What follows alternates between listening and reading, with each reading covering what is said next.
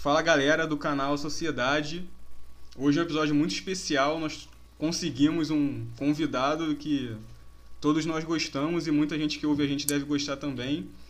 Vamos começar primeiro apresentando a galera de sempre, né? Sou eu, João Vitor, que tô puxando o papo aqui. Tô com o Vitor. Fala aí, Vitor. Fala aí, João. Fala aí, galera. O meu irmão, Quinha. E aí, galera, tudo beleza? E o nosso convidado especial é o grande Sérgio Ramos do canal Tolkien Talk. Fala aí, Sérgio. Olá, Tolkien Talk. Quer dizer, eu pensei que eu tava no Tolkien Talk, mas eu tô aqui na sociedade, né? É. Olá a todos vocês que fazem parte Ih, travou. Ah, do canal A Sociedade, o pessoal que assiste, os três rapazes aqui que me convidaram. Eu tô muito feliz de estar participando com vocês. Eu dei dando uma olhada aí no canal de vocês, eu vi que tem muito assunto legal. E vamos falar sobre o que eu mais gosto de fazer hoje, né? Que é falar sobre Tolkien, sobre a Terra-média. Vamos tentar desvendar um pouco aí dos mistérios aí desse mundo criado pelo nosso professor de Oxford. Isso aí. Inicialmente a gente pensou. Não, primeiramente, o, o nosso canal, o nome é a Sociedade, é por causa do Senhor dos Anéis, né? E a gente só tem Uhum. um, um episódio falando sobre o Hobbit, né? A gente pretende fazer muitos mais, né? Mas acabou que Uhum. foi legal que o nosso primeiro episódio mais, vamos dizer assim, mais é, Elaborado? elaborado, né? Sobre o. so- Sobre a obra de Tolkien vai ser logo contigo, né, cara? Que, pô, pra mim tu, tu sabe tudo. Eu espero fazer jus aí à expectativa. Com certeza. Cara, eu tava. Ô, Sérgio, eu tava conversando com meu irmão hoje. Que na boa, ontem de noite antes de dormir eu tava dando uma olhada no canal de vocês, né? Passando as playlists. E, cara, Uhum. É. Não é puxar saco nem nada não, mas é que nem quando você lê um livro você fica assim, caraca, esse cara sabe de tudo desse, desse assunto. E vocês são desse jeito, cara. Vocês conseguem saber tudo de um mundo muito complexo que O- tem muitas assim, histórias. É, é claro que assim, a gente tem uma bagagem boa, né? Porque são vários anos que a gente vem lendo, relendo, pesquisando, é, procurando cada vez mais é, saber. Só que assim, não é que a gente, por exemplo, eu, se eu gravei um vídeo, a gente, o canal tem quatro anos, né? O Tolkien Talk, mas vai fazer cinco agora em 2021. Não é- eu não vou lembrar de tudo aquilo que eu falei no começo, por exemplo, né? Dos primeiros vídeos e tudo, porque tudo essa, a gente tem que estar sempre pesquisando. É, e como é muito complexo, tem muita coisa que você esquece. Lógico que, como a gente está sempre estudando, como eu falei, a gente tem a bagagem, a gente está sempre estudando, a gente lembra, assim, de cabeça de muita coisa. Mas também tem muita coisa que a gente esquece, que tem que reler, que tem que pesquisar de novo, entendeu? É sempre assim, é sempre um eterno aprendizado. A gente está sempre fazendo os vídeos, quem está assistindo está aprendendo, mas nós também estamos aprendendo juntos. É, a gente aqui, cara, eu já li os livros, os principais, né? Li o Senhor dos Anéis, li o Silmarillion, li o Hobbit, Uhum. li os Contos Inacabados, os Filhos de Urim, o Vitor também. E o meu irmão, ele só viu os filmes e tá começando a ler agora. Então, algumas perguntas que, a gente, Hum. que, que a gente vem a fazer talvez pareçam é, simples, né? Mas tem muita coisa também porque a gente já leu há alguns anos e a gente esqueceu, mas de qualquer forma são algumas perguntas que a gente reuniu pra esclarecer nossas dúvidas primeiro, né? É. e de Uhum. muitas pessoas que a gente conhece que talvez tenham as mesmas dúvidas que a gente. Inicialmente a gente pensou em fazer o vídeo sobre os filmes, né? Mas ia ficar mais limitado e a gente achou mais legal fazer um. Uma ba- apanhada. É, bater um, um- ter uma conversa diferenciada, né? Porque tem muitos vídeos sobre os filmes e eu acho que a galera já tá até. Uhum. sabe tudo de cor e salteado, né? É, faz tempo que eu assisti também, acho que eu nem lembro quando é que foi a última vez que eu vi. a gente viu a- agora, nesses últimos dias, só pra dar uma relembrada, né? Também. Uhum. E pra começar então, vamos falar um pouco sobre o, sobre o Senhor dos Anéis, a sua vida com o Senhor dos Anéis, né? Como você conheceu, se você viu o filme primeiro, vai contando sua história aí. É, eu, eu me lembro de, de dois, 2001, eu estava no primeiro ano da faculdade, né? E eu sou velho assim, né? É, e na época eu nunca tinha ouvido falar em, em- em Tolkien, Senhor dos Anéis, nada. Aí ti- tinha um amigo meu que ele já era. eu- Eu sempre fui muito de ler, mas esse amigo meu também, só que ele lia assim, as coisas da moda, digamos, né? Ele já, já na, na faculdade ele lia Harry Potter e tal, as coisas que saíam, que, que pipocavam na mídia. E eu não, eu tinha um. Meu estilo de leitura até então era diferente. E aí eu me lembro, assim, mais ou menos no meio do ano, é, eu vi uma reportagem na revista Veja, falando que estavam gravando esse negócio de Senhor dos Anéis. E aí tinha uma foto, até uma foto, eu acho que era do Sam e do Frodo. E aí esse meu amigo da faculdade, ele já estava, um dia eu encontrei com ele lá e ele estava com um volume único na mão, aquele volume único que era o Gandalf na capa, né, do John Howard. Aquele E aí volume ele- lindo, né? Oi? Ah, aquela capa linda, eu sou doido pra ter esse É, não, ali era a minha preferida, né? Aham. E aí ele pegou, mostrou pra mim e disse: Olha aqui, Sérgio, isso aqui vai sair um filme no final do ano. É uma história conhecida lá fora que no Brasil não é, não é muito conhecida. Eu só peguei o livro assim, não, não me interessei muito e tal, e ficou por isso mesmo. Aí quando chegou no final de, do ano, né, final de 2001, aí ele disse: Ó, vai estrear aquele filme lá que eu te falei, daquele livro e tal. Vamos assistir. A gente foi assistir. Cara, aí eu vi lá, né, a Sociedade do Anel sem saber de nada, não, não sabia do que que se tratava. E eu sei que quando eu assisti, ligou alguma chavezinha aqui na minha cabeça que eu disse, cara, isso aqui eu acho que eu vou gostar de me aprofundar. E a primeira coisa que eu fiz quando saí do cinema, eu, eu não é que eu não sabia de nada, né? Eu fui, eu pesquisei um pouquinho e, sa- e eu fiquei sabendo que tinha um chamado Hobbit, antes daquele filme que eu assisti. E aí eu já corri para a livraria procurar o- esse tal de Hobbit, porque eu sabia que era o prelúdio, né? Na época eu chamava de prelúdio do Senhor dos Anéis. E aí eu comprei o Hobbit. A capa horrível, né? Não sei se vocês lembram aquela capa da Martins Fontes, que era uma capinha azul com um desenho horrível do Bilbo assim repetido Ah, não vi esse não. Ah, O que eu tenho a capa é o Smaug. É meio dourado assim. na várias vezes. Nada a ver o desenho, né? Mas eu comprei porque eu nunca fui de julgar o livro pela capa. E aí eu, eu sempre fui lento de ler, né? Eu demorava demais para ler livro, essas coisas. E mais o Hobbit, eu me lembro que eu comecei numa sexta-feira à noite e no domingo à tarde eu terminei a leitura, porque eu não conseguia parar, eu ia um capítulo atrás do outro, apesar de ser um livro pequeno. Mas eu não, não lia rápido naquela época. E aí eu vi que, o cara, essa história me pegou mesmo. E aí, na mesma semana, eu fui noutra livraria para pegar o volume único do Senhor dos Anéis e já comecei a leitura. Então, quer dizer, uma coisa foi puxando a outra. Eu assisti o primeiro filme, né? O primeiro filme no cinema, A Sociedade do Anel. Aí, na semana seguinte, já corri pro Hobbit, o livro, né? Li também rapidinho, assim. Eu não lembro quanto tempo demorei. Mas eu sei que antes de sair As Duas Torres, o- no final do ano, o filme, eu já tinha lido até o Silmarillion, entendeu? Então, quer dizer, eu já, já tinha corrido atrás. Então ficou meio que intermediário, né? Eu vi primeiro o filme, só que antes de terminar a trilogia do cinema, eu já tinha lido o Hobbit, o Senhor dos Anéis e o Silmarillion. E se eu não me engano, eu não me lembro, é, é, Contos Inacabados eu acho que foi depois, mas ah, eu fiquei sempre acompanhando os lançamentos, né? Saiu Contos Inacabados, eu comprei no lançamento, aí saiu as cartas de Tolkien, eu comprei também na época. E conforme a, a, a Martins Fontes ia, lançando, eu sempre fui acompanhando. E aí eu, eu, eu percebi que o Senhor dos Anéis, o Tolkien, tinha uma coisa diferente para mim, porque apesar de ter outros autores e outras obras que eu, que eu gostasse muito, que eu já tinha lido, eu nunca fui de reler alguma obra que eu já tivesse lido. E a primeira vez que eu fiz isso foi justamente com as obras do Tolkien. Depois que eu já tinha lido todos os livros que tinham saído aqui no Brasil, aí eu tava com saudade, saudade daquela história e fui na, na minha estante pegar um, um capítulo solto, né? No caso, eu me lembro, acho que foi o Conselho de Elrond, que até hoje é meu capítulo preferido. E aí eu fui dar uma folheada e aí eu bateu a vontade de ler de novo. E eu disse, cara, eu vou ter que ler de novo. E aí pronto. E aí todo ano eu tinha essa, essa, esse hábito de reler o Hobbit, o Senhor dos Anéis, o Silmarillion, o Contos Inacabados. As cartas eu estava sempre consultando. Então aí eu vi que realmente era o, acabou virando, por causa disso, dessas releituras, o meu autor preferido.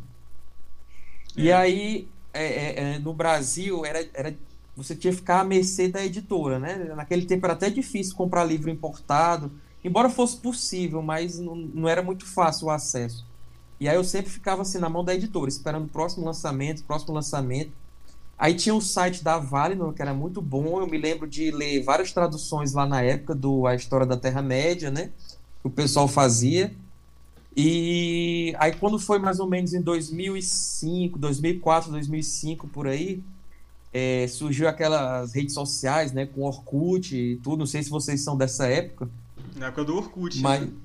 é, na época do Orkut. E aí, já se vão o quê? uns 15 anos aí, né?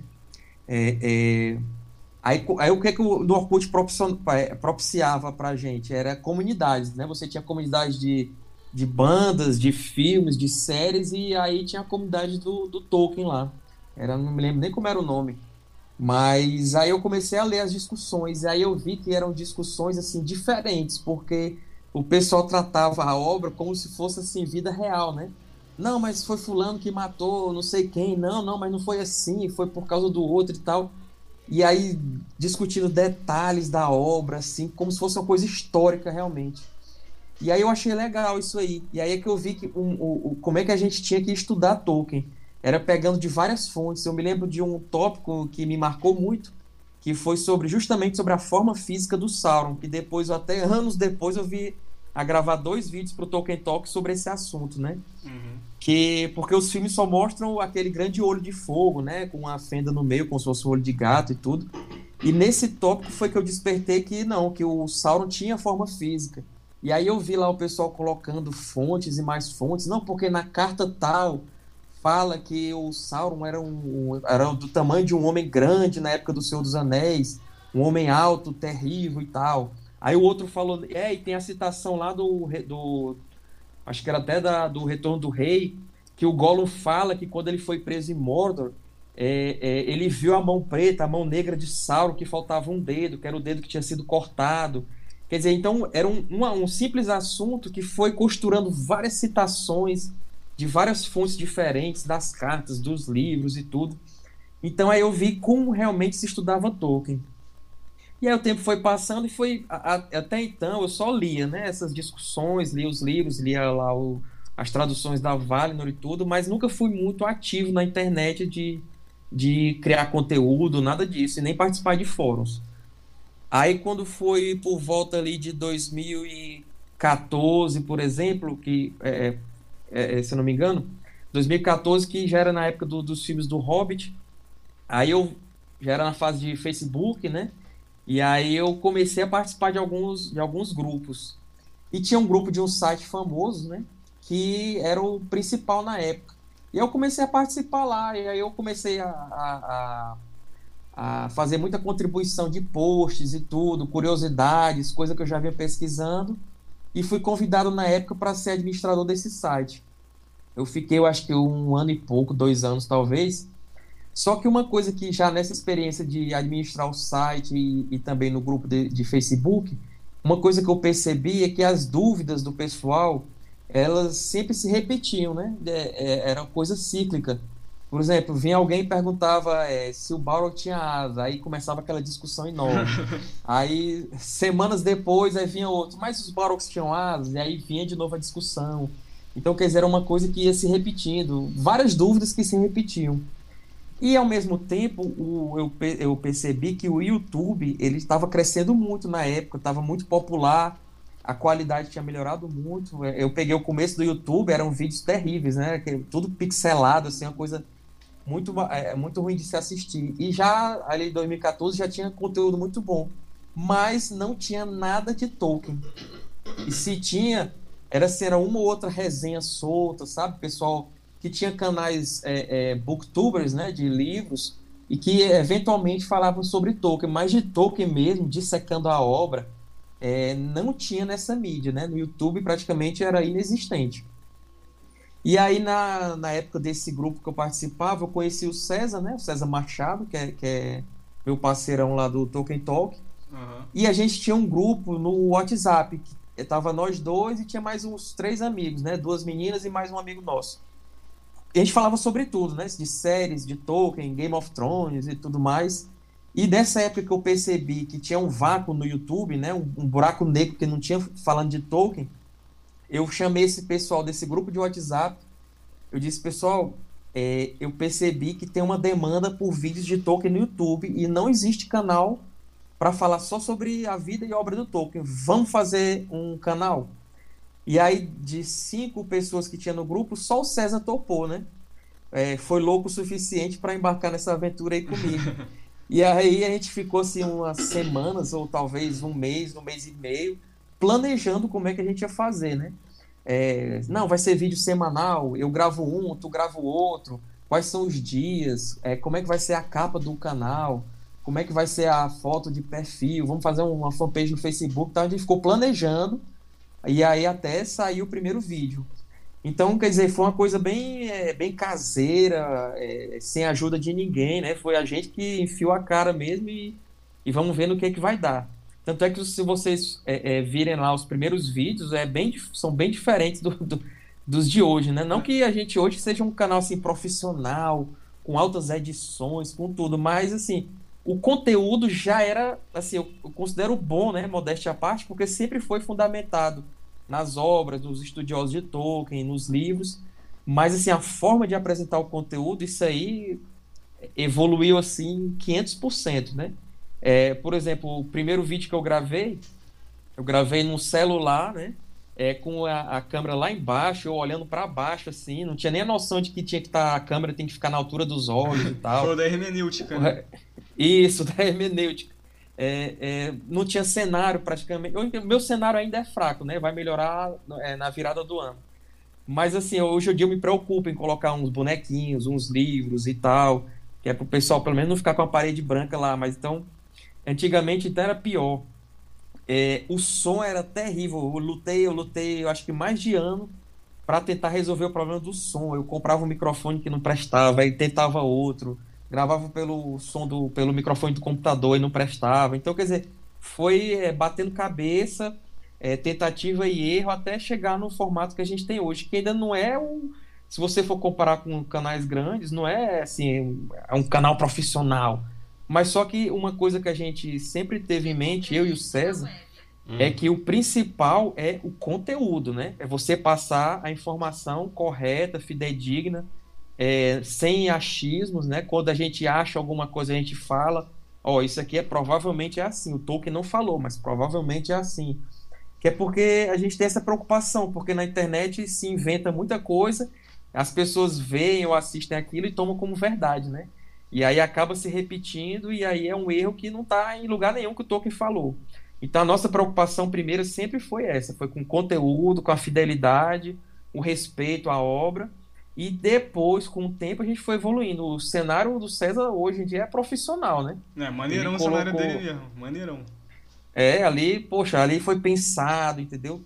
Tudo planejado para fazer aquilo ali. O meu eu tô planejando aí porque eu vou eu vou tô de mudança agora no segundo semestre, porque a casa que eu moro hoje em dia não dá para não dá para fazer cenário, entendeu? É muito pequena e tal, mas como eu vou me mudar agora no segundo semestre, se Deus quiser, eu vou colocar uma biblioteca legal, umas prateleiras e aí é que eu vou montar realmente o, o meu cenário. E já, a gente já está se preparando até para quando estrear a série da Amazon, né? Porque a gente acredita que a demanda vai aumentar muito, é, vai, vai vir mais gente querendo assistir os vídeos e tal, e é bom ter uma apresentação legal. Embora não seja, como eu falei, não é a nossa prioridade, a prioridade é o conteúdo. Mas se você tiver um conteúdo aliado a um áudio bom, uma iluminação legal, um cenário um pouco atraente, isso aí vai trazer mais gente para o canal e o pessoal vai se interessar mais pelos vídeos, né? Um dos nossos e problemas aí... aqui é esse, porque a, a, gente tem. Nossos vídeos, todos até agora têm sido em áudio, né? Só o áudio, né? Porque uhum. é um uhum. podcast, mas a gente já pensou também em colocar vídeo, mas realmente não tem cenário, não tem nada, né? É. Ah, mas aí eu, eu aconselho a vocês a, a, a começar do jeito que der, porque senão é que nem aquela coisa. Eu só vou casar quando eu tiver condições, eu só vou comprar uma casa quando eu tiver condições. Uhum. Nunca vai ter, entendeu? Se você uhum. pensar assim, algum planejamento é necessário, como eu falei. A gente ficou mais ou menos um mês, um mês e meio planejando o Tolkien Talk. Só que quando a gente tinha o um mínimo planejado, a gente começou, entendeu? Então, vocês até já começaram, vocês já têm é, é, o, os áudios do caso, né? É. Agora eu acho que vocês podiam dar esse passo a mais e começar aí. Até porque o pessoal, ele, ele, é, os, os, espectadores, eles se identificam mais com quem com quem tá falando diretamente com eles, né? No vídeo. O pessoal gosta mais. É mais atraente. É, tu fica com a sensação de que, tipo assim, cara, eu tô assistindo os vídeos de vocês aí nos últimos meses, direto, né? Tipo, parece até uhum. que, eu, que, eu, que eu sou amigo de vocês, que eu conheço vocês, sabe? É, uma, agora você contou toda a história do canal, né? Até te fazer umas perguntas, mas você já contou tudo sobre isso. Mas eu acho que essa... até falei demais. Mas... Não, tá bom. tranquilo. tipo assim, por exemplo, o seu vídeo lá do, da forma física de Sauron, que, cara, pra mim é um dos melhores vídeos, entendeu? E... Aí deixa eu te falar, ah, esse, fala esse vídeo de conteúdo, assim, ele tá espetacular, mas se você for ver, ele é só, só sou eu falando ali pra câmera, né? Se eu não me engano, ele não tem nem imagens. É. é, é só aquele falatório, falatório. Hoje em dia, eu até penso assim, alguns vídeos antigos eu, eu refazê-los, né? Eu fazer tipo assim, uma versão 2.0. Porque, como o canal cresceu muito desde então, eu acho que o pessoal até gostaria de ver mais com imagens, com mapas, que nesse vídeo aí do Sauron não tem, se eu não me engano, ele só sou eu falando. E eu ainda falo assim, eu, eu ainda sou meio, meio preso assim para negócio de vídeo, mas eu, me, é, eu acho que eu evolui muito desse período, né? Eu era terrível no começo. Cara, eu tô vendo Entendeu? os vídeos de vocês agora na ordem cronológica, né? Porque eu é, quando Aham. eu conheci o canal, foi buscando uma das dúvidas que eu vou te perguntar e acabei chegando em vocês e começou a aparecer na recomendação do YouTube, né? Aí eu Uhum. via meio que de forma aleatória, via um, via, vi- via um, vi- eita, via um, via outro. Aí agora é. Eu decidi ver lá do, lá do início, né? E tipo, realmente, cara, vocês evoluíram muito, assim. É, o, o conteúdo sempre foi muito bom, desde o primeiro vídeo. Mas Uhum. a questão da fala mesmo, né? De você estar bem mais solto agora, né? Ah, é, a gente vai aprendendo, né? Por exemplo, no começo eu gravava, eu não, não tinha noção de gravação. Aí eu, por exemplo, eu colocava a can, o celular e aí eu gravava uma fala. Se eu errasse, eu dava stop e aí re- refazia aquela fala. Aí eu- hoje em dia eu- a gente vai aprendendo, né? Aí eu não. Eu vou fazer uma gravação contínua. Se eu errar, eu continuo de novo. E eu só faço a edição depois. Então, quer dizer, foi uma coisa que a gente foi aprendendo, assim, batendo cabeça mesmo, sem, sem noção nenhuma. Aí hoje em dia a gente já tem a preocupação de colocar mapas, aí coloca imagens, às vezes quando tem desenhos do próprio Tolkien, é até melhor para ilustrar, né? o- Porque é ele mesmo mostrando como é que ele viu certas cenas da Terra-média. E aí é isso aí, a gente, a gente aprendendo, né? E, e fazendo. Às vezes tem muita gente que dá dica também. Tem, tem um pessoal que reclama, né? Acho engraçado, tem gente que vai em vídeo de 2016, 2017 e diz assim, o Sérgio parece que tá falando dentro de uma lata. Aí eu só, só- eu só dou risada, né? A vontade de dizer assim, meu amigo, vá ver os vídeos hoje em dia, por favor, porque hoje em dia eu acho que tá um pouco melhor, né? Aham. É. E o pessoal sempre critica quando tem uma qualidade não muito boa, mas é porque assim, às vezes o YouTube recomenda vídeos antigos, né? Então às vezes É. o cara tá vendo um vídeo novo com a qualidade boa e do nada pula pra um de 2017 que eventualmente não tava tão bom. Pois é. E aí hoje a gente tem essa preocupação, né? Todos os vídeos são gravados em HD, né? Embora já tenha condições, quase condições de gravar em 4K, mas eu acho que ainda é, é inviável, porque o arquivo fica muito grande, né? A gente vai perder mais tempo para renderizar o vídeo, para enviar para o YouTube tal. A internet aqui não é tão boa. Então, mas isso aí é coisa para o futuro. Mas já, já sendo Full HD, já, já é bom. A gente comprou microfones novos. A gente, é que en- entra, entra uma certa receita no canal é, com aqueles links da Amazon, né? Que a gente gera para o pessoal comprar livros pela Amazon. Uhum. É, a gente ganha uma comissão, a gente só faz divulgar os links. Tudo que faz é a Amazon, mas a gente ganha essa comissão por divulgar os links. É, e aí tem o padrinho também, então esse dinheiro todo ele é revertido para o próprio canal. Não tem nada, nada foi para o meu bolso, nem do César, nem da equipe. Uhum. Entendeu? Então, com esse dinheiro a gente já comprou câmeras, comprou microfones, o cenário do César, entendeu? Então a gente vai usando isso aí aos poucos, que a gente vai melhorando na própria estrutura do canal. Uhum. É, cara, e é, agora que você falou de tempo, por exemplo, um vídeo Uhum. desses, tipo do, da- do Sauron ou aquele do Gandalf também, que eu gostei muito. Do Gandalf eu tava vendo também esses dias. É muito Tipo, pô, você pega é, várias fontes de vários livros, né? E vários trechos Uhum. de vários livros, e você até lê. Cara, tipo, quanto tempo você demora pra fazer um vídeo desse? Rapaz, ho- hoje é mais rápido, assim, mas só que assim, antigamente era, sei lá, eu acho que era uma semana para preparar um roteiro e gravar. Hoje em dia eu consigo, assim, se eu tiver num um feriado ou num sábado que eu posso trabalhar mais, eu consigo fazer um roteiro em dois dias, um roteiro de um vídeo. Porque também antigamente a gente colocava mais citações, né? Então eu lia mais. Aí hoje em dia a gente já não lê tanto, assim, não faz citações mais longas. Eu acho que no Gandalf, nesse vídeo do Gandalf, tem muita citação. Uhum. No do Sauron tem muito também, mas é porque elas são realmente necessárias. Porque tem muito trechozinho que vai ajudar a entender. Mas do, do tem trechos ali que eu li que foi mais para dar uma, uma encorpada no vídeo, né? Mas eu podia ter deixado de fora. Então hoje eu já faço um roteiro pensando mais na, é, é, num vídeo de 10 minutos. A gente evita até colocar vídeos muito longos, assim, de, de, de meia hora, 40 minutos. Mas se precisar colocar, a gente coloca. Mas a gente evita. Entendeu? Então, assim, para um roteiro de um vídeo de 10 minutos, eu, eu consigo fazer em dois dias. Um roteiro desse. E aí, como é que eu faço? Eu, é, é, se, depende do personagem. Se for um personagem mais que tem menos fontes, por exemplo, essa semana eu fiz um roteiro sobre o Beleg e Arco Forte, né? Esse vídeo deve ir ao ar, eu acho que em outubro. E em um dia eu fiz, porque eu estava em casa e é um personagem que ele praticamente só aparece no Silmarillion. Então eu só fui pesquisar o básico dele do Silmarillion, ou seja, só um livro. Agora um, um personagem tipo Gandalf, que ele é um dos principais do, de todo o Legendário, aí eu vou ter que pesquisar de onde foi que o Gandalf teve a ideia para ele, é, quais os significados do, dos nome, do, do, nome dele, dos outros nomes que ele recebeu. E aí demanda mais pesquisa. Eu vou ter que ir lá no The History of the Hobbit, eu vou ter que ir no The Annotated Hobbit, né, no, no A História do Hobbit, na, no Hobbit Anotado. Aí vou ter que ver nos apêndices do Senhor dos Anéis. Aí vou ter que ver no Hobbit, porque no Hobbit ele era um, um mago assim diferente, que é um livro mais simples.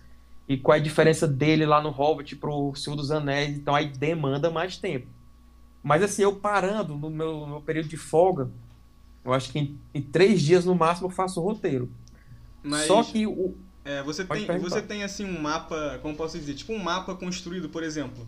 Ah, eu quero saber sobre sei lá, sobre o, o meu core. Ah, eu vou em tal lugar no seu marido, em tal lugar nos Pontos Inacabados, porque de tanto ler é, você já tem uma. Isso aí é, que, é isso que eu ia te falar. Como eu falei é, antes, né? Da bagagem que a gente tem, já sabe mais ou menos onde é que a gente pode encontrar certas coisas. O bom é, o bom de estar sempre pesquisando para fazer vídeo é isso, né? A gente já tem tipo meio que um índice na nossa cabeça.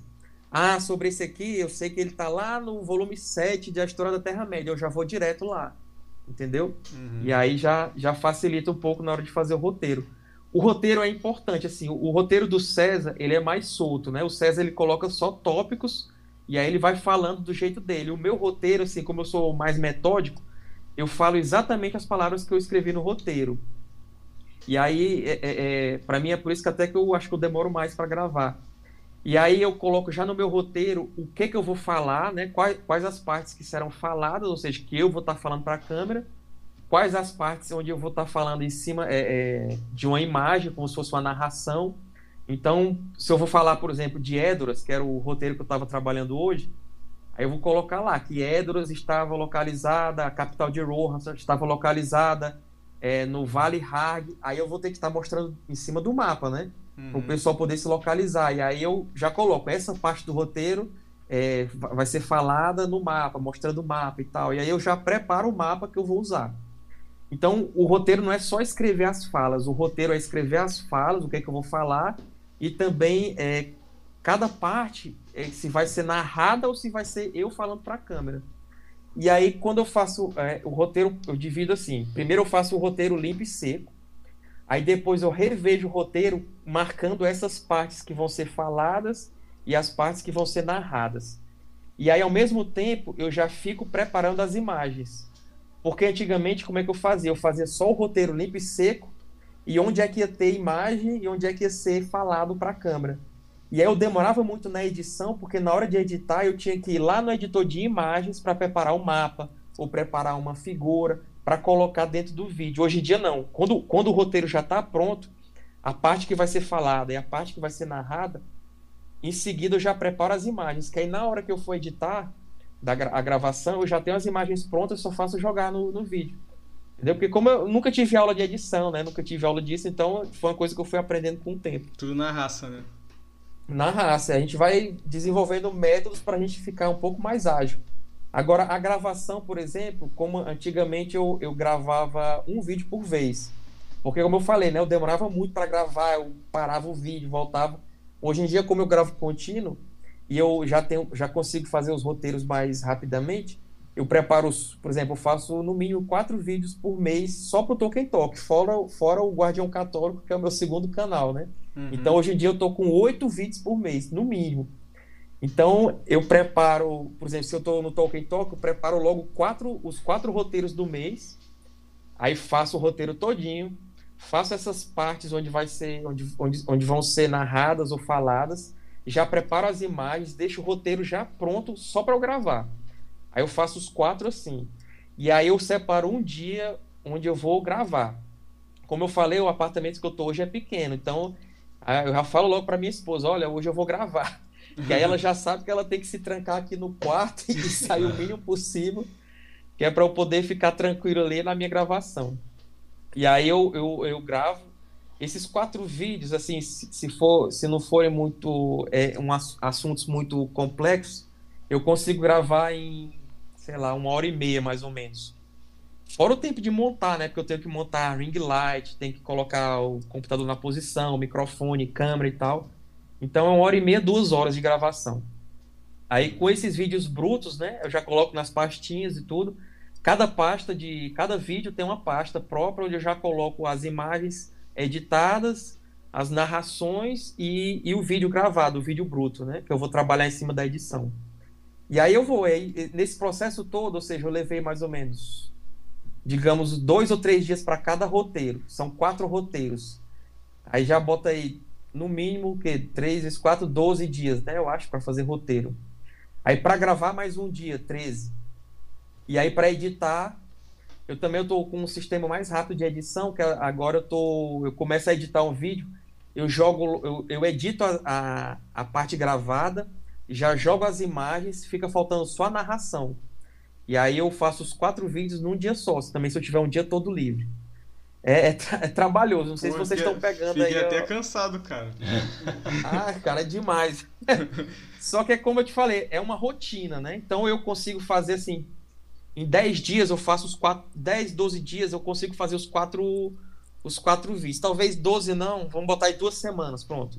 Em duas semanas eu faço os quatro vídeos já prontos, já upados no YouTube já.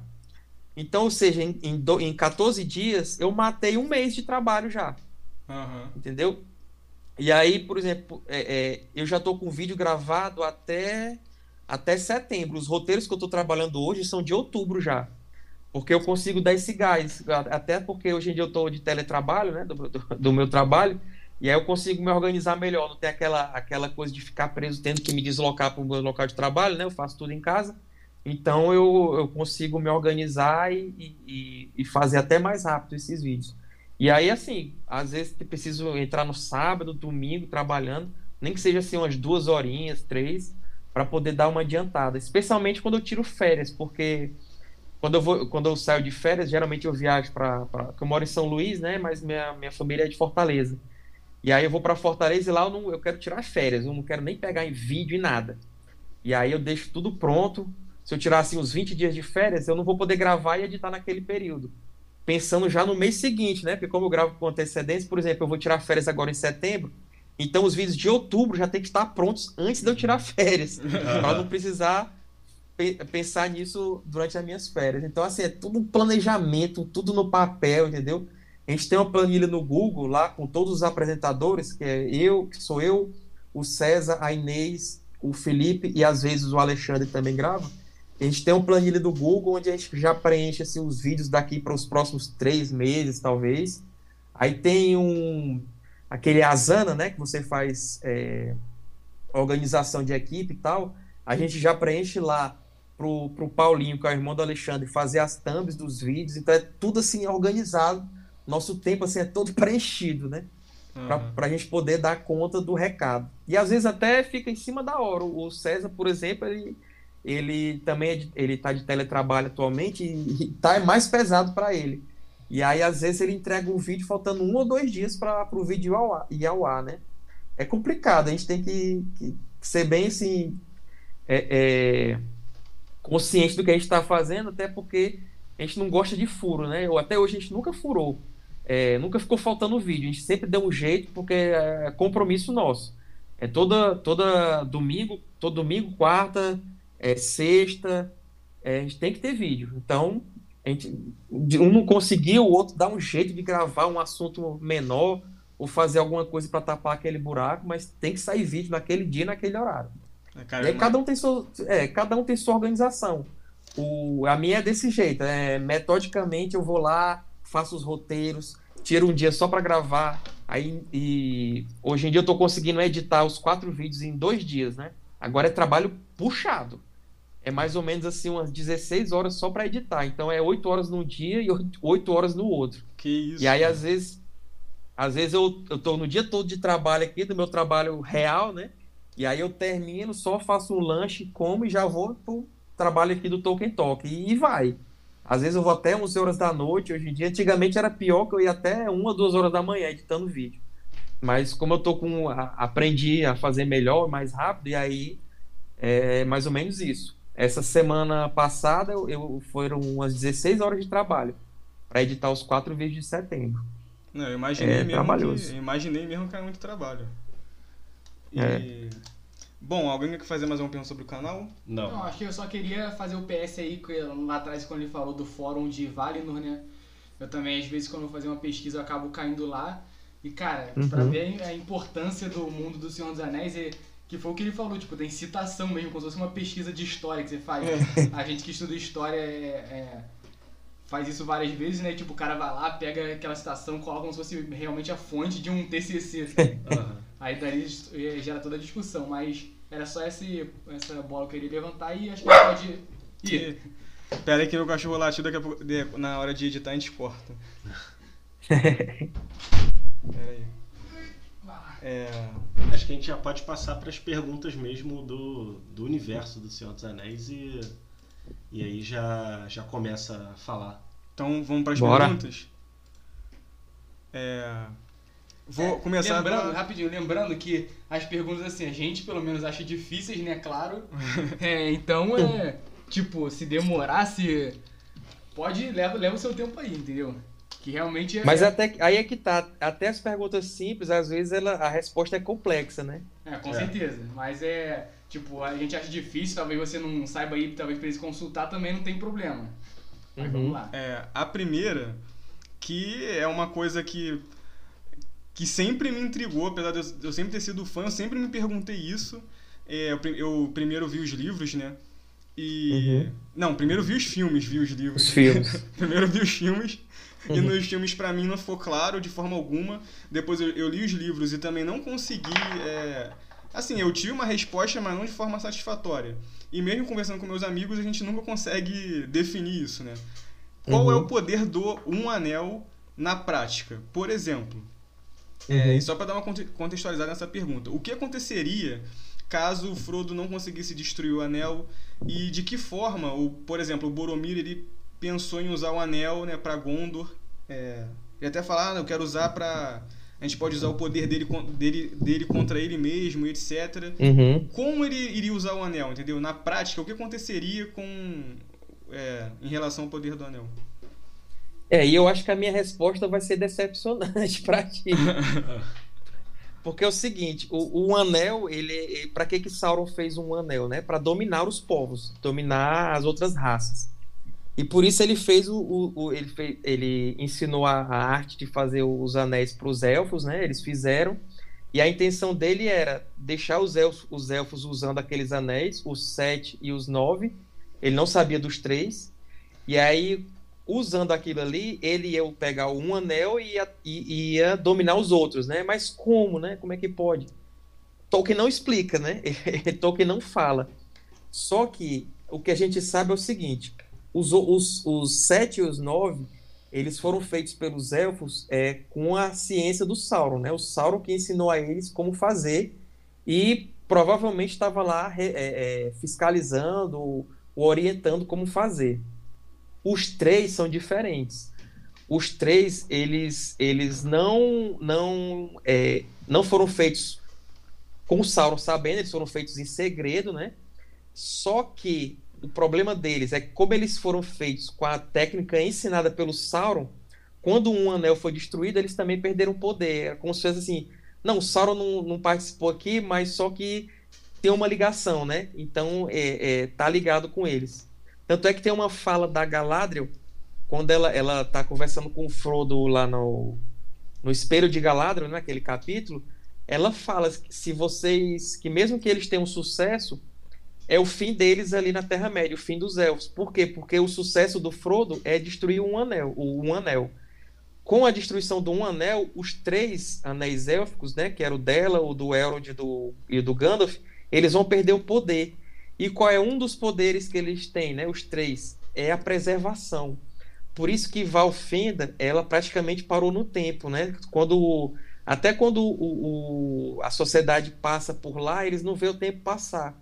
Até no Hobbit também, eles não viram, não viram o tempo passar muito lá, né? No Thorin e companhia. Porque a impressão que você tinha é que o tempo parou ali, ele preservava da decadência é, do tempo. Lothlórien é a mesma coisa. É, quando eles estão entrando lá, o, o, Frodo, o Sam comenta com o Frodo que parecia haver uma magia naquele local e tal, e parece que eles até perdem a noção do tempo, porque o, o, os três anéis eles tinham esse poder de, de preservação. Por isso que a Galadriel fala que se um anel fosse destruído, ela ia perder o poder do anel dela e Lothlórien ia decair, assim como o restante da Terra-média.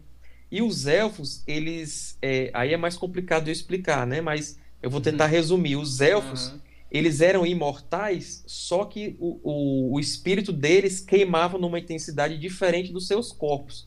Então, aqueles elfos que fossem ficar na Terra-média, eles chegariam num, lá na frente, depois de várias eras, eles iam perder o corpo físico, eles iam ficar só uma forma espiritual. Isso aí tem escrito do Tolkien falando sobre isso. Então, por que, que eles iam para Valinor? Porque lá foi uma terra consagrada pelos Valar. E lá não, não eles não sentiam essa passagem do tempo. Por isso que os elfos vão para lá, né?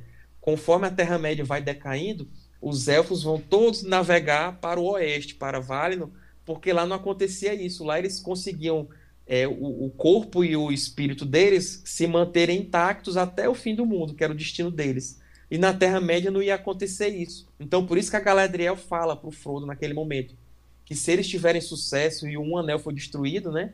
Ou seja, é, é, explicando o que ela quis dizer, o anel dela vai perder a força, vai perder o poder, Lothlórien vai acabar decaindo, e aí ela vai ter que ir realmente pro, pro oeste. Então, um dos, um dos poderes do, do, do, dos anéis, pelo menos dos três, e do um anel, era esse, era de preservação. Quer dizer, dos três, né? Aí já indo pro um anel, ele foi feito para dominação. Então, como é que ele seria utilizado? Isso aí, o mecanismo, como é que ele funcionava, o Tolkien não explicou. Só que a gente pode ver é, é, a, o, os resultados que a utilização dele causou. Por exemplo, é, Sauron, quando foi para Númenor, ele levou um anel. Muita gente não sabe, mas ele levou. Isso aí está nas cartas do Tolkien. Então, o que, que aconteceu em Númenor? Simplesmente, apesar de que eles já vinham de uma de uma certa decadência, uma queda, porque eles já vinham ansiando por uma vida eterna. Mas quando Sauron foi para lá, aí foi que a coisa piorou de vez.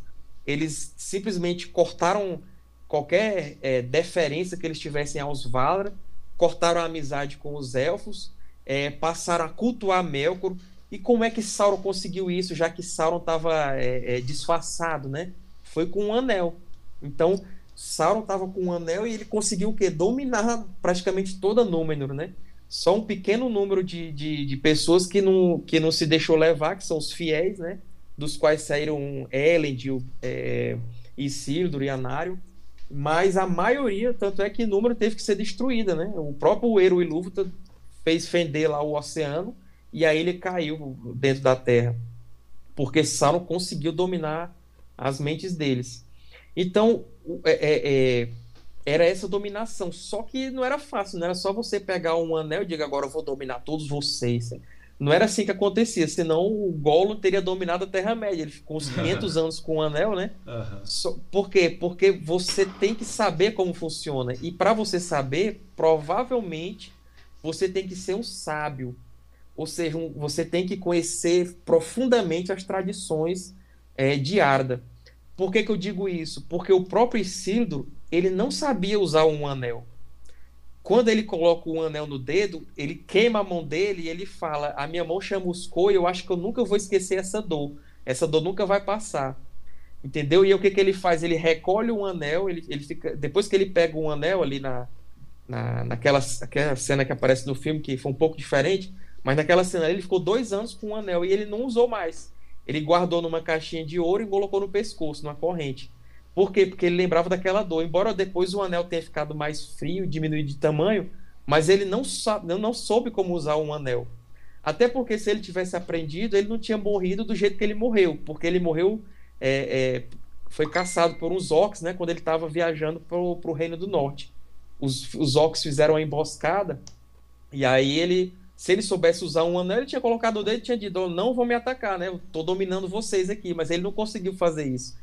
Então, para você dominar um anel, realmente eu acho que você tinha que ser um sábio.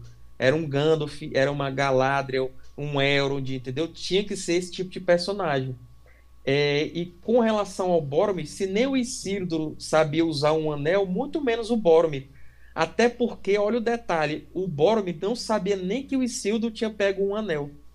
Tem uma cena, tem uma parte lá do Conselho de Elrond que ele fala, é, ele só sabia que, que do um anel, mas aí quando falam assim, e Isildur tomou um anel e tal, e levou para si, aí o Boromir fala, ah, então quer dizer que foi isso que aconteceu com o anel essa história se perdeu no Reino do Sul e tal. Então, quer dizer, era uma tradição perdida. E alguém fala lá no conselho: é, essa notícia só chegou aqui para o norte e tal.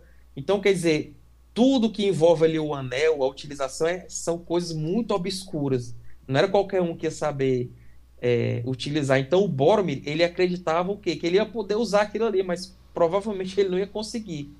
Não ia conseguir fazer nada.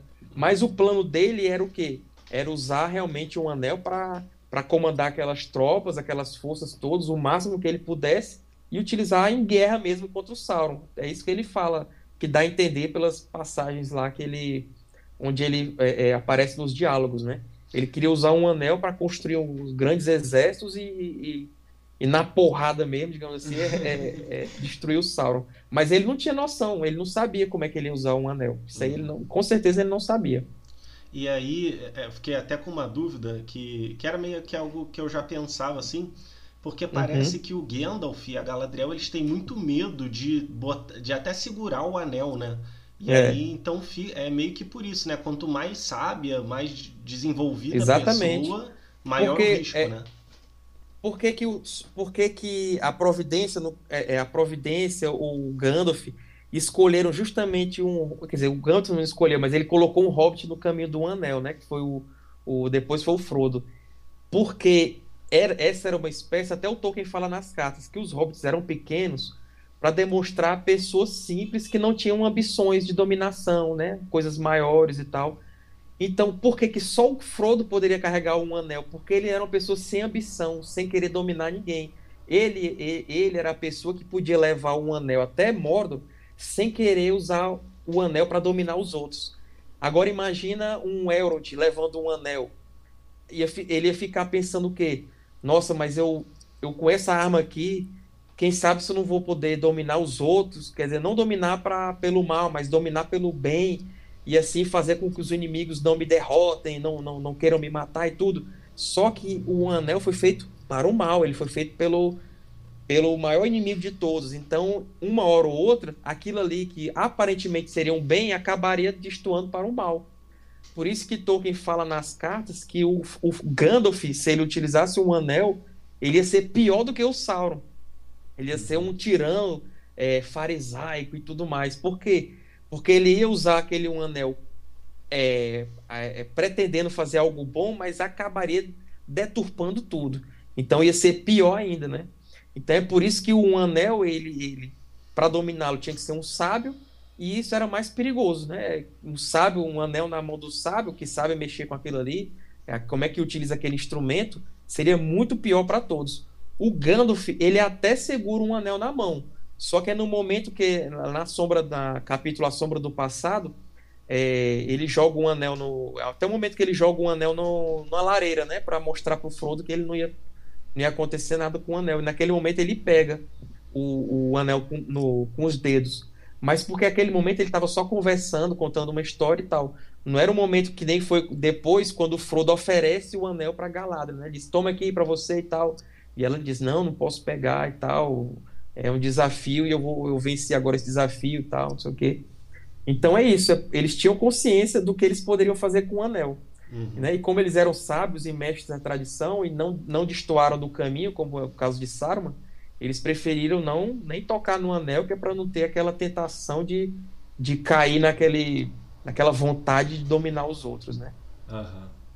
É, puxando já nas, é, umas coisas que você falou, qual era o objetivo do Sauron? E além disso, duas perguntas em uma o Sauron ele queria, né, já no Senhor dos Anéis, né, recuperar o anel que foi cortado da mão dele. Obviamente, uhum. a partir daí ele ter o poder dele de volta, certo? Mas a partir uhum. do momento que ele é, recuperasse todo o poder dele, o que, que ele queria? Ele queria escravizar todos os povos? Ele queria destruir toda a criação? Tipo assim, qual era o objetivo dele? É, ele é, era ordem. Ele queria ordem. Só que é uma ordem do jeito dele. Entendeu? Realmente dominando todos para fazer aquilo que ele queria. Ele não queria, não é tipo esses vilões de, de cinema que dizem, ah, eu quero destruir tudo, né? Thanos, né? Vou destruir uhum. o universo. Ele, ele, não queria destruir, ele queria ordenar. Só que era uma ordem contrária aos desígnios de Eru e Lúvatar. Era a mesma coisa do Melkor. O Melkor, ele, ele quis entrar em Arda é, justamente para dominar os filhos de Ilúvatar e ter, e, e ter controle de tudo, né? Para que todos servissem ele. Então o Sauron era isso. Na terceira era, inclusive, o Sauron é, é, era meio era visto pelos servidores dele como tipo como um faraó, que era aquele rei deus, né? Era uma, uma entidade divina e, e, e majestosa.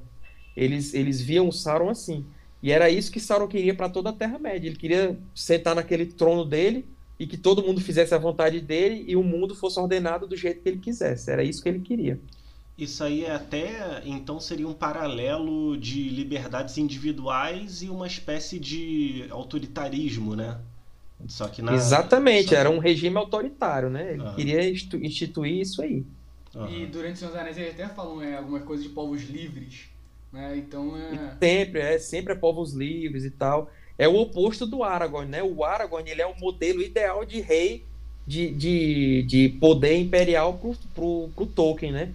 Ele é aquele rei justo que segue a tradição, né? Ele conhece a tradição e, e, e segue, não desvirtua, e ele, é, é, ele deixa o, aqueles subordinados dele livres.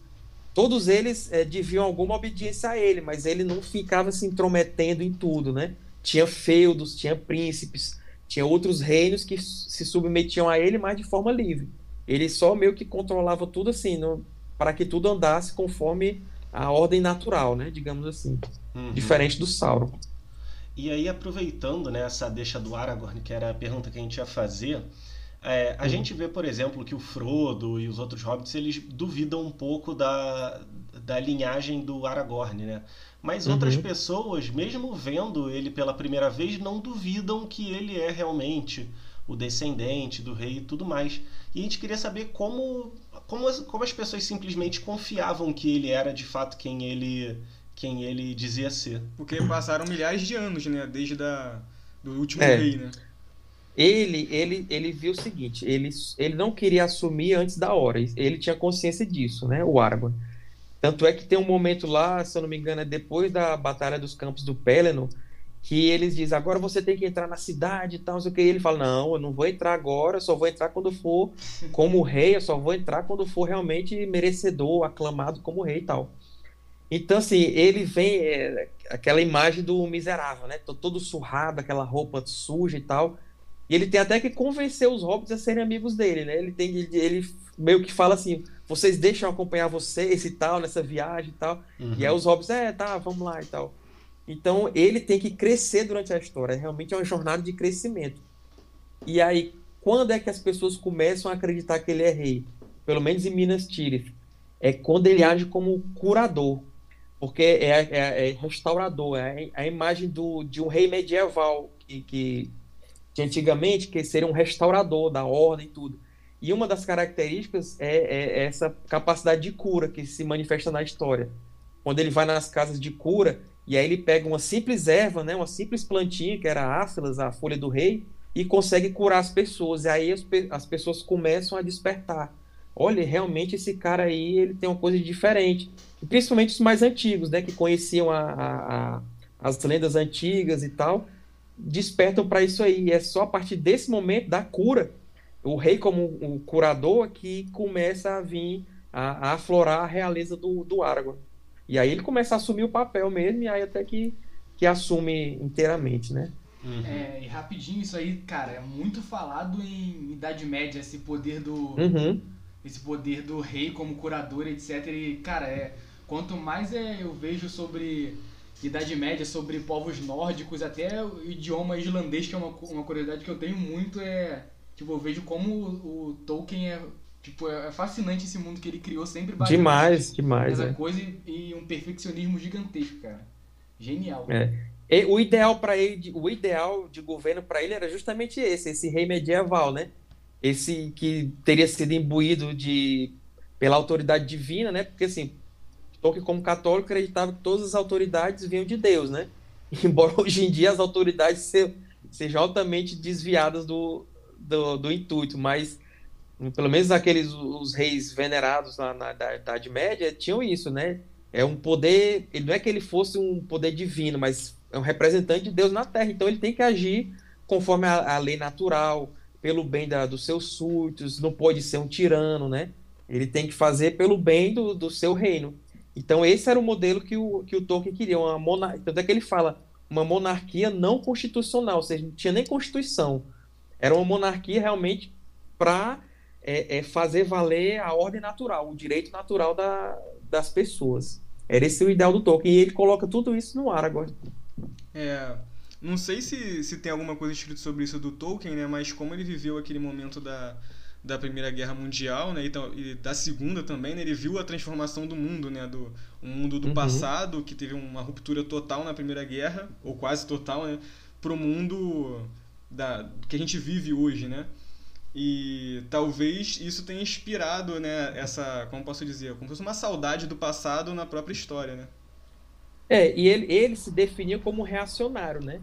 Mas que reacionário seria esse? Esse medievalista. Ele amava a Idade Média, né? O, a fase áurea e tal. Ele queria essa volta para o passado, mas ele sabia que nunca ia voltar, né? Era só assim um, um sentimento mesmo de, de, de, sal, de saudade daquilo que ele não viveu é. para fazer o Neymar, né?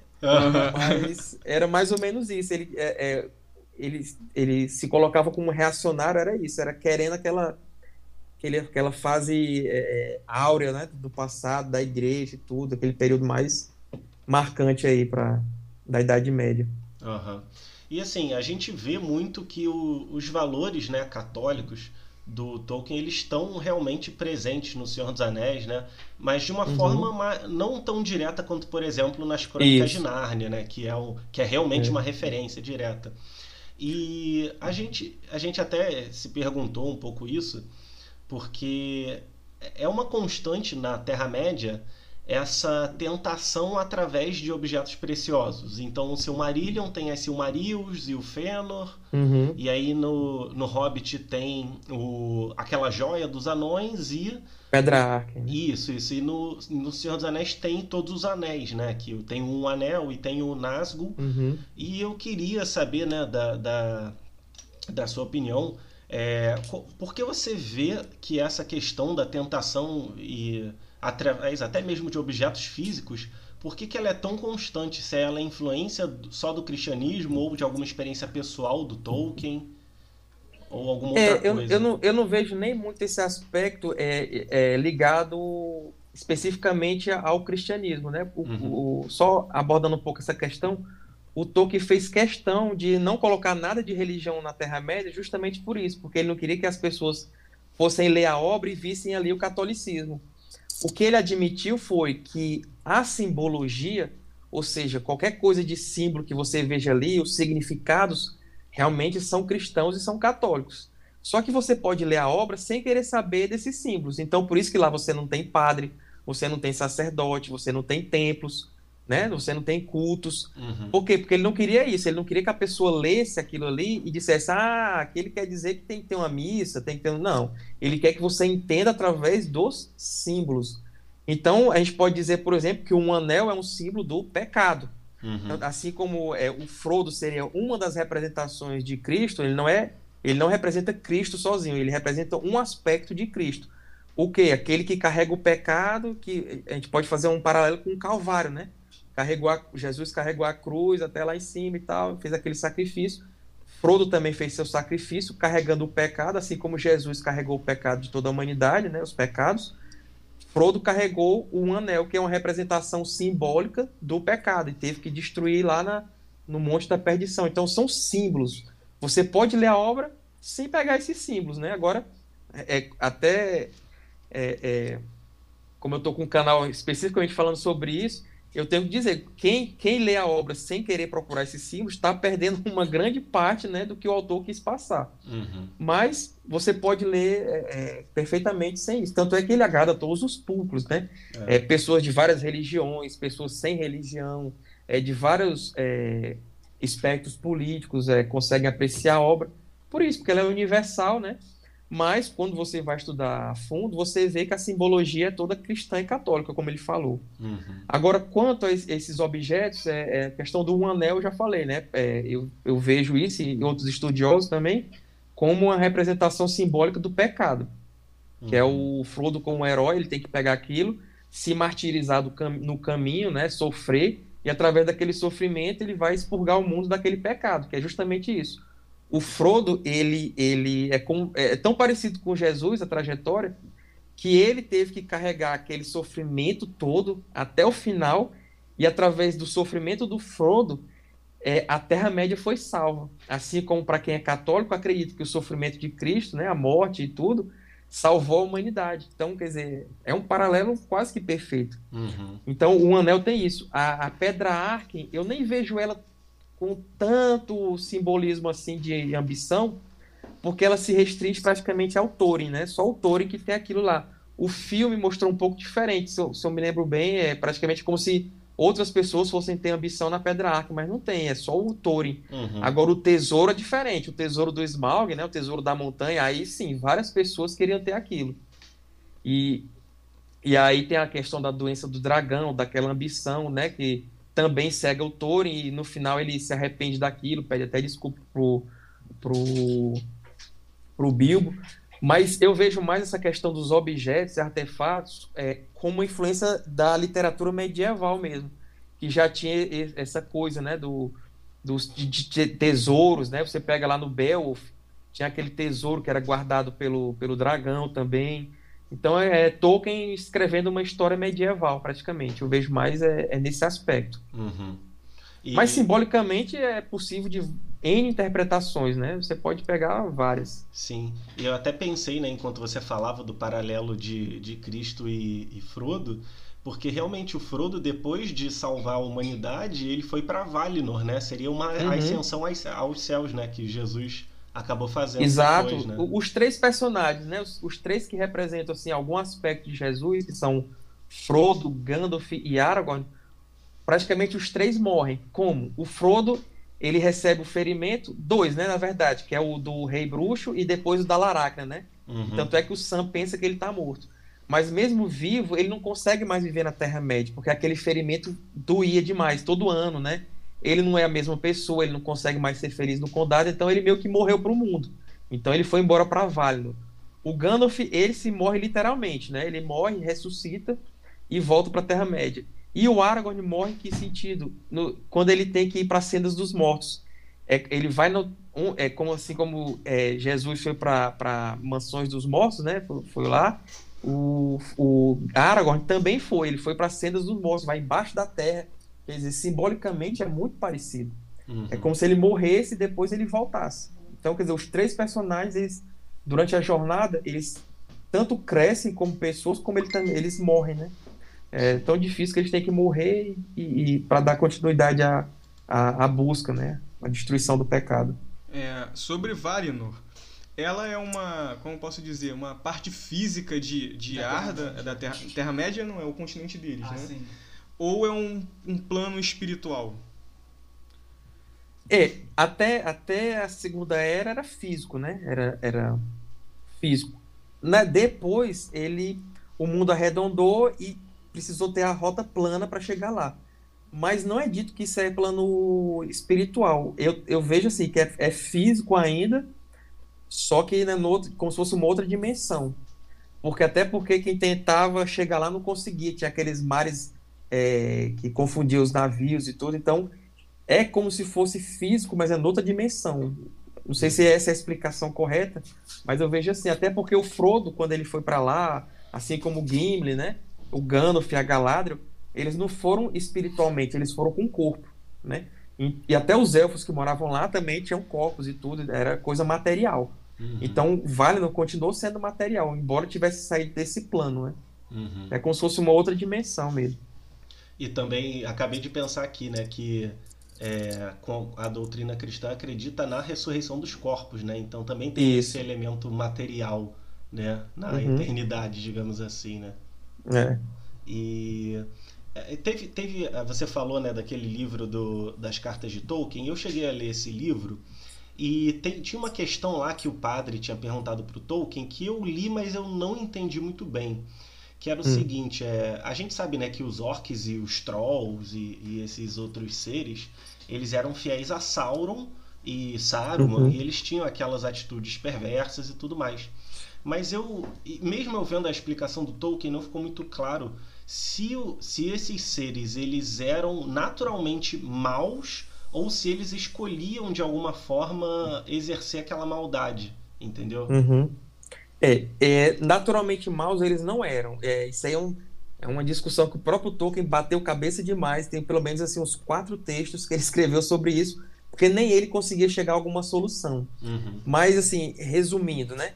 Eles foram deturpações, porque como Melkor, que foi quem, quem criou entre aspas os orcs, ele não tinha o poder de criar. O que ele criasse seria assim como se fosse marionetes. Porque a mesma coisa com Auler quando criou os anões, né? O anãos que eles é, até é, Eru e Lúvatar, quando está conversando com ele lá no Silmarillion, fala quando ele vai destruir eles com o martelo, fala assim: Você não viu que agora eles, eles tentaram fugir de você? É porque naquele momento Eru conferiu alma para eles, né? ou seja, o fogo secreto. É, com o fogo secreto deu alma para os anãos. Porque até então, se eles fossem criar alguma coisa, o Melkor, o Aule, algum ser, esse ser seria nada mais nada menos do que uma marionete. Ele só ia fazer alguma coisa, algum movimento, enquanto a vontade do mestre estivesse voltada para eles. Agora, para conferir a vida real, com alma e tudo, só mesmo Eru e Lúvatar. Então, no caso dos orcs, eles, eles não eram essas marionetes, porque em determinados momentos é, é, eles tinham vontade própria. Quando eles não. Por exemplo, quando o Morgoth não estava é, com a vontade dele direcionada aos orcs, os orcs se revoltavam, se rebelavam, criticavam, entendeu? Uhum. Então, como é que pode ser isso? Eles eram deturpações de algo pré-existente. Uhum. Mas esse algo pré-existente era algo bom, porque tinha sido criado por Eru e Lúvatar. Entendeu? Que no caso eram os orcs, eram os homens e os elfos. Teve orcs que eram deturpações de homens, teve orcs que eram deturpações de elfos, e tinha até os grandes orcs que eram Maia, né, aqueles espíritos angelicais, que tomaram a forma de grandes orcs. Aí esses aí são casos separados, porque eles eram espíritos que assumiam é, formas, né, formas de orcs. Mas no caso dos orcs lá criados por Melkor, eles eram deturpações dos filhos de Ilúvatar. E por isso eles foram criados, como eles eram criados como homens e elfos, eles eram criados para o bem. Só que eles foram deturpados. Então é, é, tem esse aspecto. Eles não eram completamente maus, porque Tolkien não acreditava no mal absoluto. Ele fala noutra carta, ele fala isso. Então nem o Sauron era a representação do mal absoluto. Ele disse porque isso era uma coisa nula, uma coisa que não, não dava para existir. Então, uhum. no caso dos orcs, é, o problema deles é o seguinte, porque Melkor é, e depois o Sauron mantinha eles numa escravidão de medo tão forte, mas tão forte, que eles praticamente não tinham vontade própria. Então, mesmo é, é, longe do, dos, dos senhores e tal, do, do seu sombrio, o primeiro e depois do segundo, eles tinham aquele medo e eles acabavam sempre fazendo mal. E eles eram uma raça realmente odi odiosa, né, e tudo. Só que como tem essa fagulha de bem, já que no passado distante eles foram criados, eles, eles foram deturpações de, orc, de, de homens e de elfos, eles não podiam ser tratados pelos elfos, por exemplo, como, é, é, como eles tratariam os elfos. Então, isso aí tem escrito do Tolkien também. Então, por exemplo, se um orc fosse preso, fosse feito prisioneiro, e quisesse piedade, clemência, o elfo era obrigado a dar clemência para ele, ou seja, não podia matá-lo, né? Ele era um prisioneiro de guerra. Embora nem sempre durante as guerras isso tenha acontecido, não, é, os elfos não tenham preservado as vidas deles. Mas de acordo com a lei natural lá da Terra-média, tinha que ser garantido isso aos orcs. Por quê? Justamente por isso. Porque alguma coisa assim de chance de redenção eles ainda tinham. Eles não eram assim mal absoluto. Embora, claro, não se tenha caso de algum orc que tenha virado do bem. Isso aí não tem. Uhum. Porque, imagina aí, são várias gerações é, criadas e procriadas ali para fazer o mal, né? Aquela dominação e tudo. Então era uma coisa que praticamente era impossível, mas, mas não era, tinha alguma chance de acontecer. Sim, sim. É, vou mudar um pouco aqui de assunto, que essa é uma curiosidade que eu sempre tive e que eu já até cheguei a pesquisar um pouco, mas a resposta que eu tive não foi satisfatória. É o seguinte, Eita, tomara que aqui seja, né? É, até agora tá tudo sendo, você tá respondendo, tá, você tá respondendo até pergunta que a gente não fez, né? tipo, tá não muito... que seja ruim, né? É, não, tá, tá muito bom. É... Então, o que aconteceu com os anãos e com os elfos no Senhor dos Anéis? Porque, por exemplo, uhum. a gente vê uma presença muito grande dos anãos no Hobbit, mas enquanto uhum. isso no Senhor dos Anéis a gente vê ali o Gimli, mas é, não existe um exército anão para ajudar, né? ninguém aparece é. né, naquela guerra. E tem os anãos de Erebor e de outras localidades, eles não apareceram.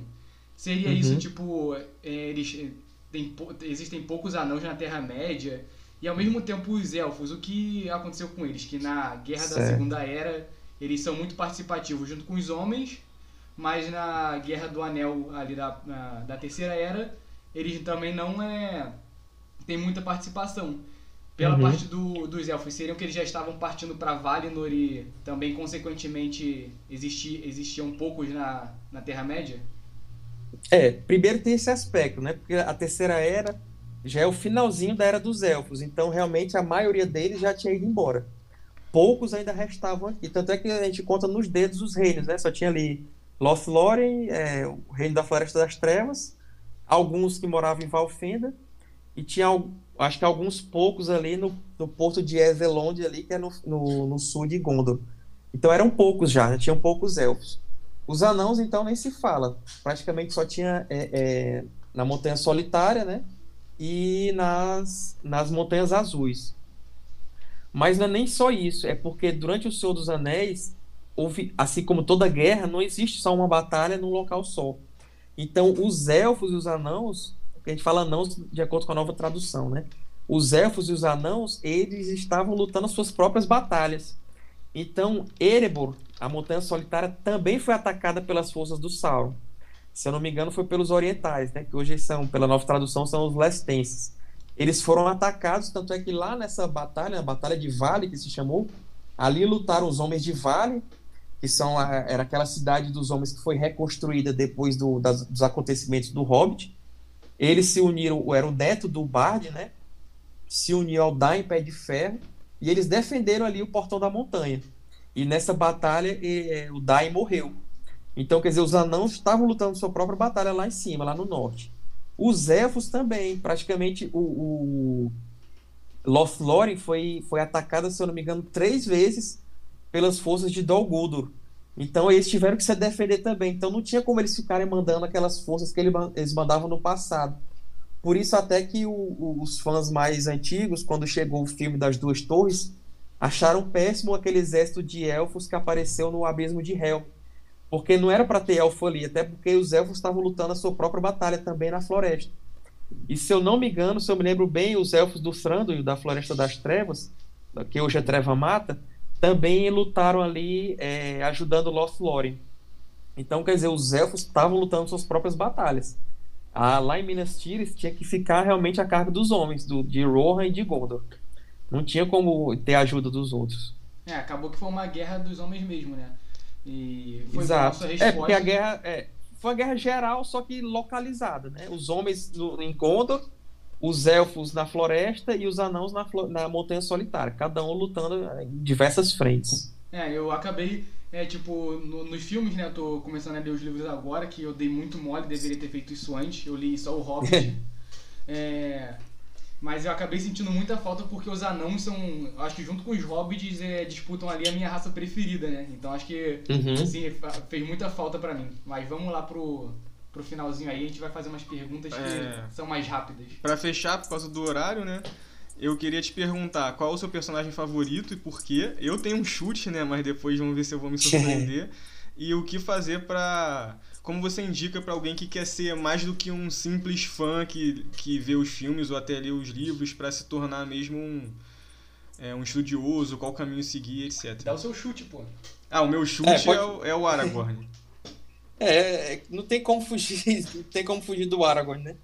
para mim realmente o Aragorn ele, ele assim como pro Tolkien ele representa o ideal de, de rei para mim ele representa o ideal de ser humano né? Que a gente tem que, que, que perseguir. Ou seja uma pessoa humilde mas que, que sabe do seu valor ele sabe a função dele no mundo né?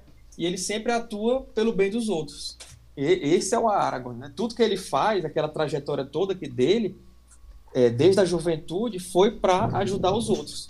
Tanto é que ele assumiu como o, o chefe dos Dúnedain, ele foi para Gondor e Rohan na juventude e lutou naqueles exércitos anonimamente, né, tudo para aprender, para ajudar os outros, e até o, o, ápice dele, que foi como o retorno do rei. Né? Então, Aragorn realmente, para mim, é o exemplo. Agora, eu gosto muito do Gandalf também, porque não, acho que todo mundo gosta do Gandalf, né? não, não tem como fugir disso. Gandalf ele costura tudo, né? Ele faz aquela amarra os povos, ele vai de um lado para o outro, é, é, convocando as pessoas. É, até gravei um vídeo pro meu outro canal Guardião Católico, porque o Gandalf ele, ele é um representante da virtude da esperança. O Gandalf ali, quando ele chega, ele leva esperança para todo mundo, né? Várias falas lá do Senhor dos Anéis remetem a isso. É, tanto é que um dos piores momentos para a sociedade é quando o Gandalf morre. Quer dizer, eles não sabiam que ele tinha morrido, mas quando eles perdem o Gandalf, né, que ele cai lá no abismo em Moria, ali a sociedade fica praticamente destruída.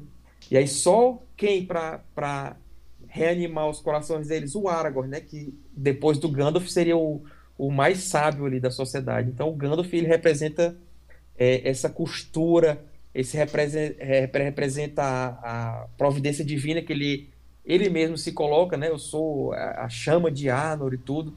Quer dizer, ele mesmo, ele sabe a importância que ele tem. Agora, fora isso, fora esses dois que, que são imbatíveis, eu sempre gostei assim de alguns personagens mais obscuros, é como o Kirdan. Eu gosto muito dele porque ele aparece pouco, mas ele aparece em toda a história. No Silmarillion, às vezes quando um determinado reino está se acabando, aí aparece lá o Círdan com, com os marinheiros dele e salvam ali um pessoal, ou, ou salvam um certo rei, entendeu? Então o Círdan eu, eu gosto desse, dessas aparições dele e é um personagem meio misterioso. Ninguém sabe se ele, ele é um, praticamente, na terceira ele é o elfo mais, mais velho ali da, da Terra-média. Mas ninguém sabe se ele foi um daqueles que despertaram, os primeiros que despertaram lá atrás, né? No lago de Cuiviene, não sabe se ele foi da primeira geração ou se ele é da segunda. E ele é um elfo diferente, né? Que ele tem barba, ele tem um rosto velho. Isso está lá no Senhor dos Anéis. E, e por quê? Porque ele já estava lá no terceiro ciclo de vida dele. É, que os elfos têm barba, as pessoas pensam que não tem, mas quando eles estão bem velhos, eles têm. Então eu gosto do Kida por causa disso.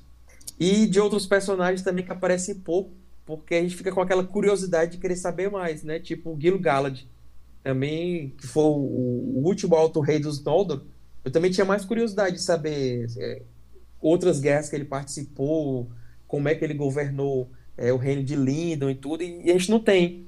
Então é, é, uma, é um, uma, um gostar do personagem pela curiosidade que ele causa, né, de você querer saber mais.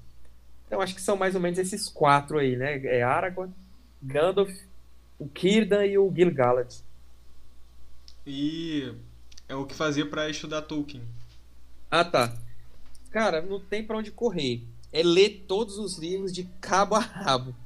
Porque tem gente que, por exemplo, lê O Senhor dos Anéis e aí não, não quer ler os apêndices. Ou então vai ler o Hobbit e não quer ler aquela, aquelas páginas iniciais, que tem algumas explicações. Explica como é que os anãos fazem os mapas deles, é, qual é a diferença de orc para goblin é, esse tipo de coisa que tá lá nos livros, entendeu? E para o cara que quer saber mais, ele tem que ler tudo, sem preguiça. Então, vai pegar o Hobbit ler aquelas páginas que estão antes do primeiro capítulo, que ali já tem coisa. Vai ler O Senhor dos Anéis, lê tudo, lê o prefácio, porque o prefácio diz, é, Tolkien explica por que, que ele quis escrever o livro, é, fala outras coisas, é, tem o prólogo, que fala muito sobre hobbits, não tem que ter preguiça, tem que ler tudo. E os apêndices, então, nem se fala. Os apêndices são como se fosse o outro livro, é o quarto livro do Senhor dos Anéis. Então, é, lê tudo. É, quem já tem uma noção boa de inglês, é, assim como o próprio Reinaldo José Lopes fala, que ele é um dos tradutores atualmente da obra, se você sabe ler inglês, você tem que ler o Tolkien no original, porque é outro nível, né? É, é o Tolkien, como é, é, linguista e filólogo, ele tem muito, tinha muita preocupação com as palavras. Então, você ler no, no idioma original dá outro nível para o seu, pro seu conhecimento. E fora isso, tem, tem livros de apoio, que aqui no Brasil são raros, é, mas eu acho que com a nova editora vão começar a ser lançados. Por exemplo, o Hobbit Anotado. Para quem gosta do Hobbit, esse livro é essencial, né? Porque ele, ele destrincha tudo ali, é, é, os personagens, de onde é que saíram, foram as, quais foram as influências, esse tipo de coisa. Então é procurar ler todos os livros que estiverem disponíveis do Tolkien, procurar ler os originais e procurar esses livros de apoio que estudam a obra de Tolkien. Ah, tem alguns desses livros de apoio, como o The History of the Hobbit, que trazem não só assim, explicações das histórias, mas também trazem trechos inéditos, ou então escritos inéditos. Por exemplo, nos anos 60, é, quando o Senhor dos Anéis já era um sucesso, o Tolkien começou a reescrever o Hobbit para ficar mais parecido ao estilo do Senhor dos Anéis. E muita gente não sabe disso. Ele chegou a escrever, salvo engano, uns três ou quatro capítulos, já já colocando o Hobbit naquela linguagem mais obscura, mais obscura, não, mais dark ali do Senhor dos Anéis. Então, é, ele coloca, por exemplo, uma ponte que aparece lá no Senhor dos Anéis, ele já coloca ali no Hobbit. É, se eu não me engano, Dunedain, ele já coloca ali os Guardiões. Então, para fazer uma ponte maior entre os dois livros e, e, e uma linguagem mais parecida. E esse tipo de coisa você só encontra no A História do Hobbit, que é o The History of the Hobbit, que é um livro de apoio. É um livro de apoio com explicações e tem trechos inéditos. O próprio Hobbit Anotado, que deve sair pela nova editora, que já foi anunciado, ele tem a versão mais completa da Busca de Erebor. Da Busca de Erebor, não, da daquele encontro do Thorin com Gandalf. É a Busca de Erebor. Como é que eles planejaram fazer de, de, de, de ir para a montanha e tudo. Então a versão mais completa só foi publicada no Hobbit Anotado, que é um livro que a gente vai ter aqui, que é um livro de estudo. Então essa é a forma de se aprofundar, né? É procurar esses livros aí. São estudiosos que já vêm há 20, 30 anos e eles estudam é, em cima dos próprios originais. Enquanto a gente fica aqui tendo que comprar livro, esse pessoal vai para essas grandes bibliotecas lá de Oxford, de, dos Estados Unidos, sentam é, é, em frente aos papéis originais do Tolkien e vão estudar tudo aquilo ali. Então é uma matéria de primeira, né? De, de primeira mão. É a lágrima e, descendo eles... aqui, né? Como é? A lágrima descendo aqui por morar no Brasil, né? Não tem essa é. facilidade aí. Então, então é assim que você. E outra coisa muito importante que eu não posso esquecer é assistir os vídeos do Tolkien Talk e do Guardião Católico, né? Ah, é. você... boa, boa. Se aprofundar mais aí. É, então, ah, eu, cara, eu inclusive, é, o, o canal de vocês tá me dando essa vontade de me aprofundar, entendeu? E eu vou começar em breve. Uhum. É, então é isso, galera. Espero que vocês tenham gostado, quem ouviu a gente até aqui. É, se inscrevam no Token Talk, se inscrevam no Guardião Católico, que estão aí para mim entre os melhores canais do, do YouTube. Principalmente. obrigado. É, não, é sério, cara, até comentei lá no. Não sei se foi você que deu amém, mas eu comentei lá no, no Guardião Católico e, sobre isso. E se inscrevam no nosso canal também, né, na nossa sociedade. A gente vai futuramente, com certeza, falar mais sobre o Senhor dos Anéis. E é isso aí, Sérgio. Vamos muito, sim. Sérgio, quando quiserem aqui, quando me quiserem aqui, é só chamar que eu atendo o chamado de Gondor aqui. A gente vem. Ah, pô, já dessa então, força eu ia até te perguntar isso depois, mas agora que tu já falou, pô, melhor ainda. Off, né? é. Então, pô, Sérgio, obrigado mesmo, cara. Foi, pô, foi muito bom. Eu tô me sentindo muito mais inteligente e foi uma aula, valeu mesmo. Eu que agradeço aí, pessoal, a oportunidade. E vamos fazer mais, vamos falar mais sobre Tolkien. É, eu dei uma olhada no canal de vocês, eu vi que tem muito assunto legal lá, que eu quero ver alguns vídeos. É, eu vi lá que tem falando do Midsommar, né? Que eu, eu para mim foi um dos melhores filmes de terror dos últimos tempos. É, não sei nem o que vocês falaram desse filme lá. Eu, no, eu, no falei, vídeo, mas... eu falei mal, mas a galera, os outros falaram bem. É porque o João não gosta de quase nada, entendeu? Então ele é muito ah, tá. criterioso. Tá. Mas eu vi que tem lá da Bruxa também, que é outro filme que eu gostei muito. É, eu acho que é do mesmo, do mesmo diretor, se eu não me engano, né? É, da mesma empresa, algo assim, nem lembro mais. É um filme pois é, então eu também gostei, eu quero ver esse vídeo depois. E claro que eu vi lá o vídeo do, do Cavaleiro das Trevas, isso aí eu vou ver também depois. Tá. Beleza, beleza. Então, quem tá ouvindo aí, eu recomendo, né? O pessoal do canal A Sociedade, escutem lá, ouçam. E outra coisa, o pessoal que tá ouvindo aqui, é, fale com esse, com esse pessoal do canal para que eles tenham coragem e apareçam que. Eu sei que todo mundo quer ver quem é cada um aí e comece a gravar vídeos para vocês assistirem eles assim, cara a cara. Vamos Boa. começar. Então é isso aí. Valeu, galera. Valeu. valeu. Valeu!